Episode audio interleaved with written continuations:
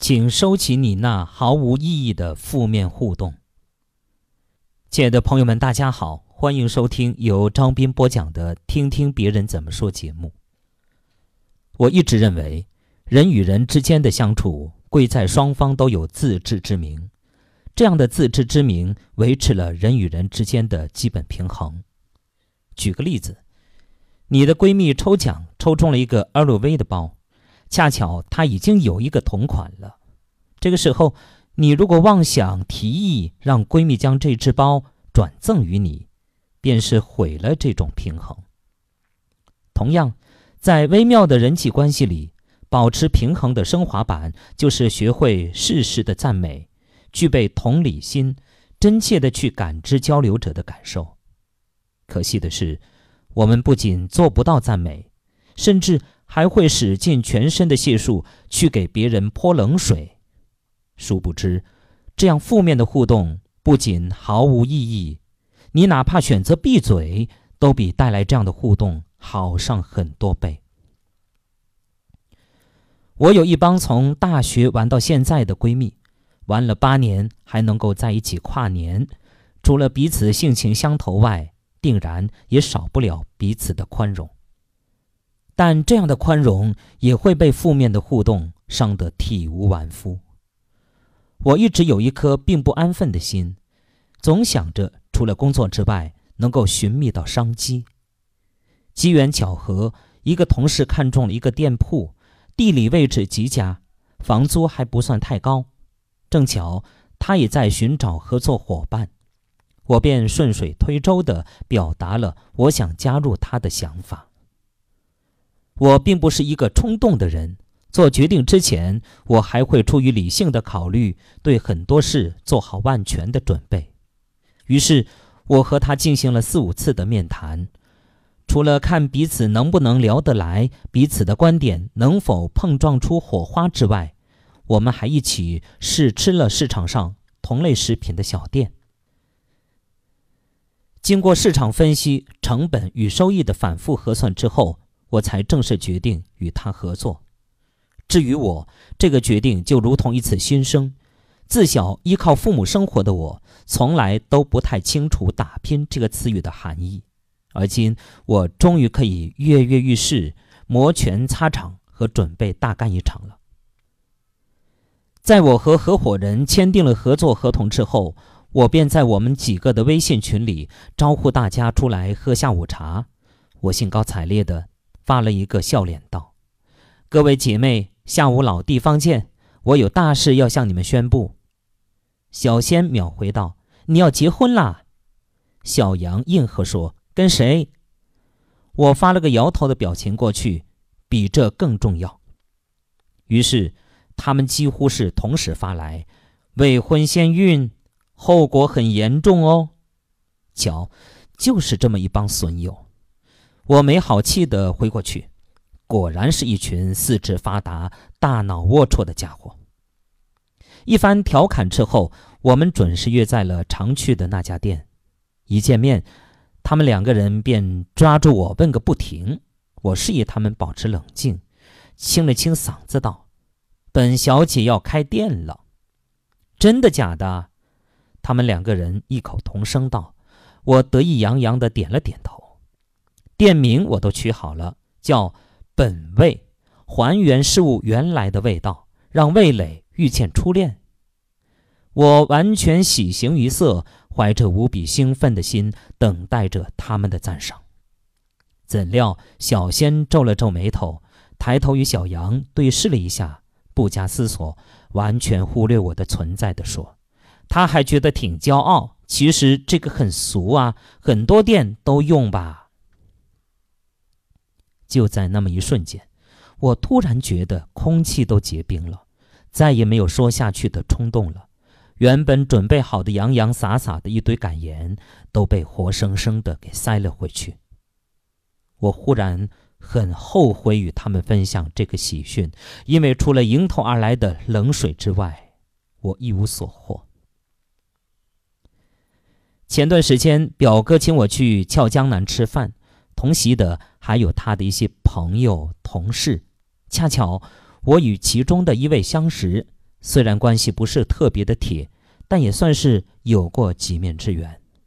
席间，换盏交错间，大家都喝高了，相聊甚欢。自然而然的，表哥与大家聊起了我的书。表哥一脸骄傲地宣传道：“我表妹快要出书了，大家到时一定得捧场啊！”表哥拍了拍我的肩膀，以示鼓励。我也是豪爽之人，不加思索地端起了面前的酒杯，一饮而尽。尽在不言中，承蒙读者们不弃。见状，大家也都识趣地端起了酒杯，一边回敬我，一边关心地询问着我各种问题：书名叫什么呀？合同是怎么签的呀？什么时候上市啊？到时候我们一定捧场。即便很多人都没读过我的作品。我仍旧感到很感激他们的关心。正在我兴高采烈地回答大家的问题时，这位旧相识扯着嗓门说道：“他那个书首出五千册，估计这五千册都卖不出去。”此话一出，饭桌上先是一阵沉默。我只觉得有一股怒火从胃里直冲喉咙。原本想抑制住心中的不满，奈何大脑完全不受理智控制。于是，我打破了沉默，一本正经地辩解道：“第一，你从未认真看过我的作品，完全没资格下任何定论；第二，鼓励永远都比泼冷水更有价值。就比如你天天告诉小宝宝她很漂亮，她就会越来越好看。”如果你天天责怪他又笨又丑，他将来一定很自卑。我巴拉巴拉的讲了一大堆，并不是想针锋相对，只是这些年听过太多的负面的互动，这样的互动常常是令我很恼火，甚至想立刻让他闭嘴。一时间，场面很尴尬。冷静下来的我也意识到了自己的鲁莽。正当我想努力做出一些补救措施时，表哥家的小宝宝呵呵呵的大笑道，缓解了当时的尴尬。大家也便顺势道：“小星朵觉得姑姑说的对，对吧？”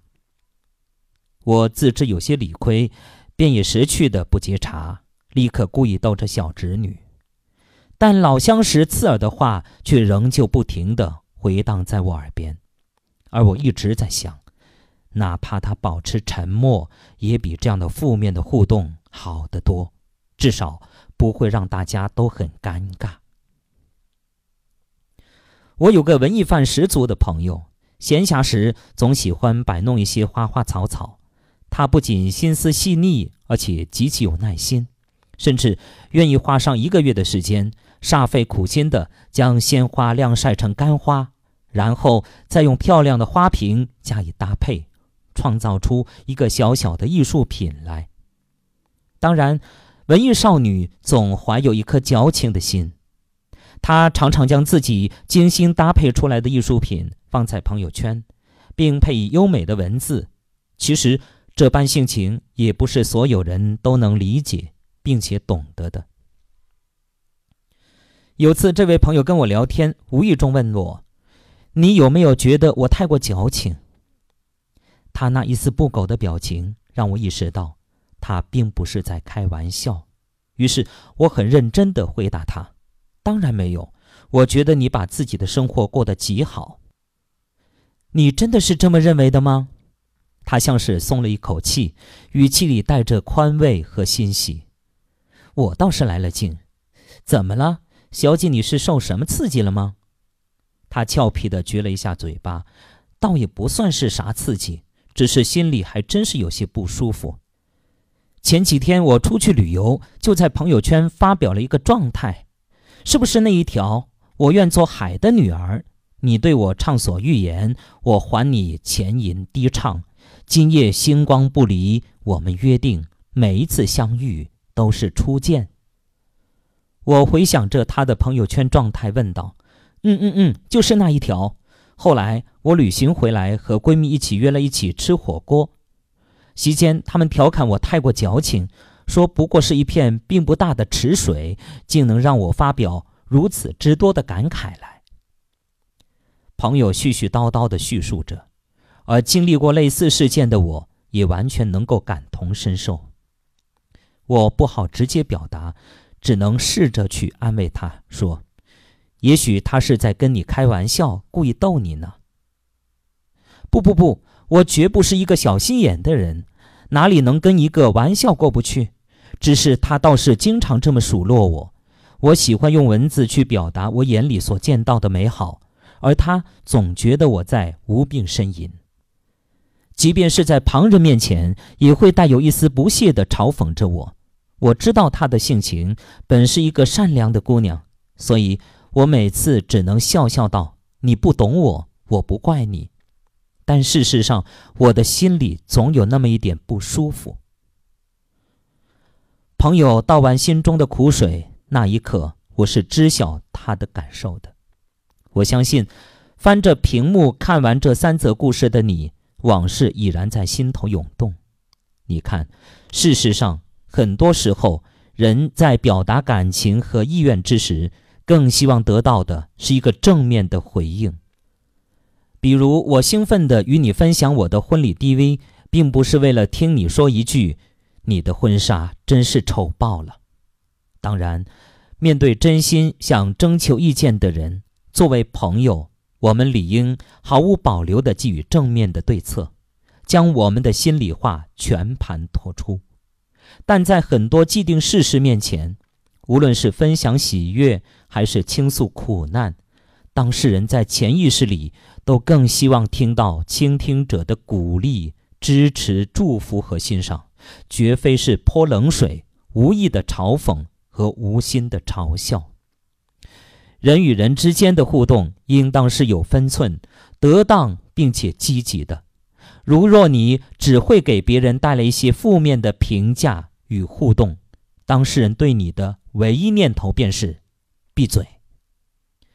好，亲爱的朋友们，感谢大家收听由张斌播讲的《听听别人怎么说》节目。